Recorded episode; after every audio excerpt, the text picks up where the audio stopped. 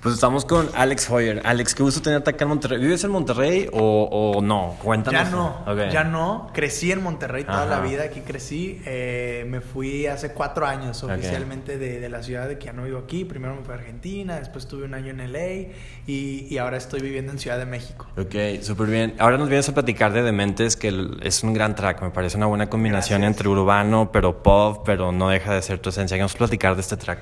Sí, bueno, mira, Dementes eh, es una canción que, que, la verdad es que me emociona muchísimo. Es la primera rola de, de un disco que estoy a punto de terminar. Eh, justo lo dijiste muy bien, es, creo que es una combinación de, de pop con, tiene vibes de, de, ochenterosos, tiene también cosas al principio, la rola empieza y sientes que es una baladita como setentera, de los sesentas y así. Eh, y, bueno, nada, ese es, como te digo, es la primera rola de, un disco que ya estoy armando, que estoy a punto de terminar y me emociona muchísimo. Claro, ese disco que va a contener, o sea, si estamos un poco ansiosos porque, o sea, va a ser, va a ser una historia, va a ser igual, lineal, ¿cómo va a ser? Eh, yo creo que va mucho por la línea de Dementes. Eh, no sé si, en realidad no, no es una historia como tal. Eh, es mi primer disco. yo hace muy poco empecé a componer entonces, eh, hay experiencias que viví hace mucho tiempo que ahora las estoy poniendo en canciones. Entonces va a haber de todo, va a haber baladas, va a haber canciones obviamente para bailar, va a haber eh, más canciones como dementes, movidas y así. Eh, va a ser un disco con, con, mucho tipo de fusiones dentro del pop. Claro. Y está para el video porque empieza como con un infomercial que está hablando de una paciente depresiva. También hay mucha gente que está triste en este momento, ¿no? y, y, es como una, la nueva pandemia, ¿no? Creo que, creo que la pandemia terminó de, de meternos en este, que me incluyo, ¿eh? Porque yo en un momento de la pandemia sí la pasé súper mal. Claro. Sí estuve con ansiedad, con depresión. Eh, es inevitable, o sea, nadie se esperó este hit y este giro, este cambio de, de vida 360.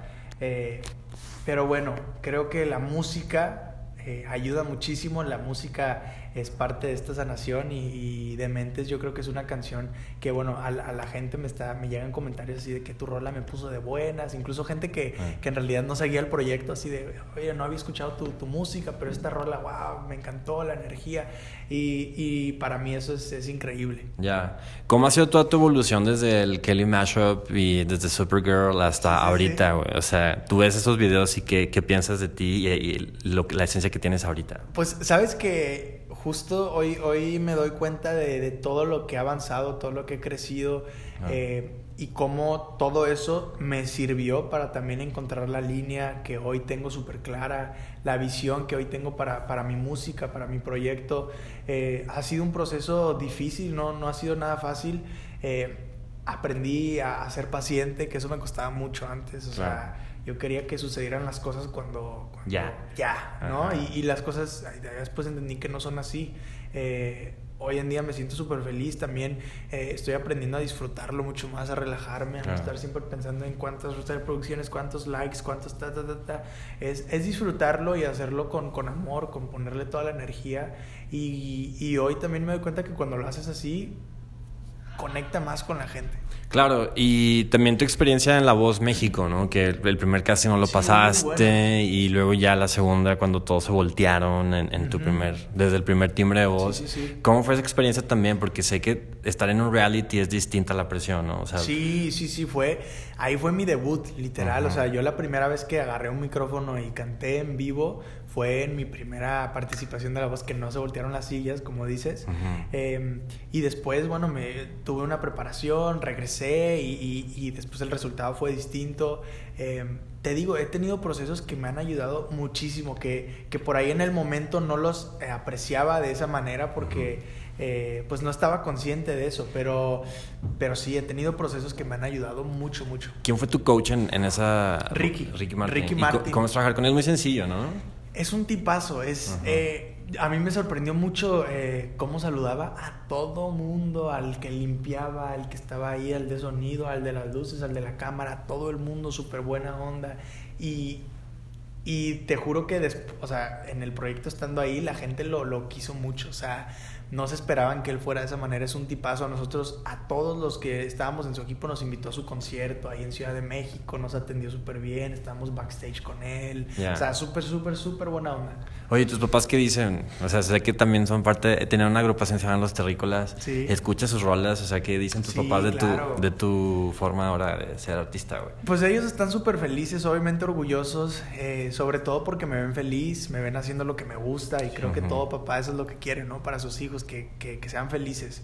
Entonces, eh, pues ellos siempre desde el primer día apoyándome, obviamente crecí con la música de mi papá, me sé todas sus rolas, eh, admirándolo desde chiquito. ¿Cuál es tu favorita? Uf, no, no, esa pregunta es bien difícil. Pero eh, yo creo que mi favorita se llama Llorarás. Ok esa o Luto en el alma. O... No, pues todas. Te juro que te amo, deja llorar chiquillo. No, todas, todas. Ya no tocan, ¿verdad? Ya no los he visto en lineups. Sí, sí, sí, sí, siguen tocando. De hecho, acaban, acaban de cantar en un evento aquí en la Arena Monterrey hace poco, hace semanas. Eh, y mi, mi, jefe sigue trabajando, gracias a Dios, después de, ya lleva más de 55 años de carrera. O sea, él empezó a los 17 años y sigue trabajando, ya va a cumplir 68. Eh, pero mi papá sigue cantando increíble, se ha cuidado muchísimo su voz eh, y por eso sigue, sigue ahí dándole, él ama la música. Ya, oye, y ahora este trip de que salió a la luz ya tu vínculo con Dana Paula. ¿Cómo es andar con Dana Paula, güey? O sea, se ve que es una mujer muy especial, pero con carácter, pero se ve que se han llevado muy bien. Sí, Dana es, a mí me sorprendió mucho la persona que era. Obviamente yo cuando apenas la conocí eh, me esperaba otra cosa y no, no hacía algo mal, pero, pero me sorprendió mucho su manera de ser. Es, es, de verdad, es una persona muy, muy linda. Tiene un corazón enorme, el corazón más grande que yo he conocido, te lo juro. Eh, y, y, bueno, pues nos conectamos muchísimo, obviamente, en esta, en, al principio fue una amistad súper linda de que empezamos a conectar mucho por la música, por la pasión que compartimos. Al, en, yo obviamente era su fan desde Ami, la mochila azul y de todo, ¿no? Entonces, pues nada, hoy estamos viviendo una etapa súper bonita, estamos compartiendo muchísimas cosas y, y, ambos lo estamos disfrutando. ¿Quién le llevó a quién? Yo, obviamente.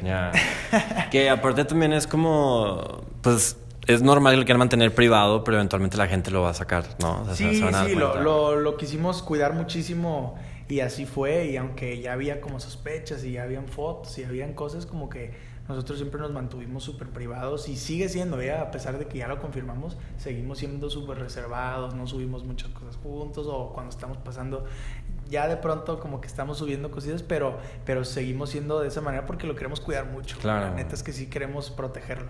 Oye, bueno, pues cuando va a salir entonces eh, tu próximo, tu primer álbum? Eh, bueno, eh, estoy a punto de terminarlo, o sea, ya estamos así definiendo el track list, estamos en todo este proceso, pero yo espero que antes de que termine el año, esa es mi meta, antes de que termine el año yo espero que ya el álbum esté afuera y, y nada, pues de mentes ya tenemos tres rolas listas, el plan es sacar tres sencillos y con el tercero que salga el álbum, que ojalá que se dé. Pues Alex, qué gusto haber conversado contigo y pues vamos a estar pendientes en tu música, güey, ¿vale? Gracias, mm, muchas gracias. Gracias a ti.